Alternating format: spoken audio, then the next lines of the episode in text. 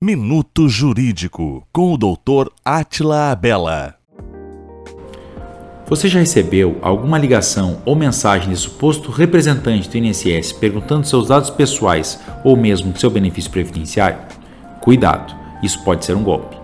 Um golpe muito aplicado é o da promessa de que você tem valores atrasados para receber, mas para isso precisa pagar uma suposta taxa para a liberação do depósito o INSS jamais vai cobrar para liberar o pagamento de algo que já é seu por direito.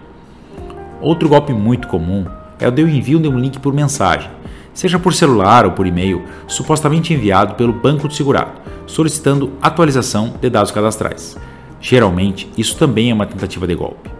Caso você se encontre em uma situação em que suspeita ser um golpe, procure um advogado de sua confiança para entender o que pode estar acontecendo. Minuto Jurídico com o Dr. Atila Abela.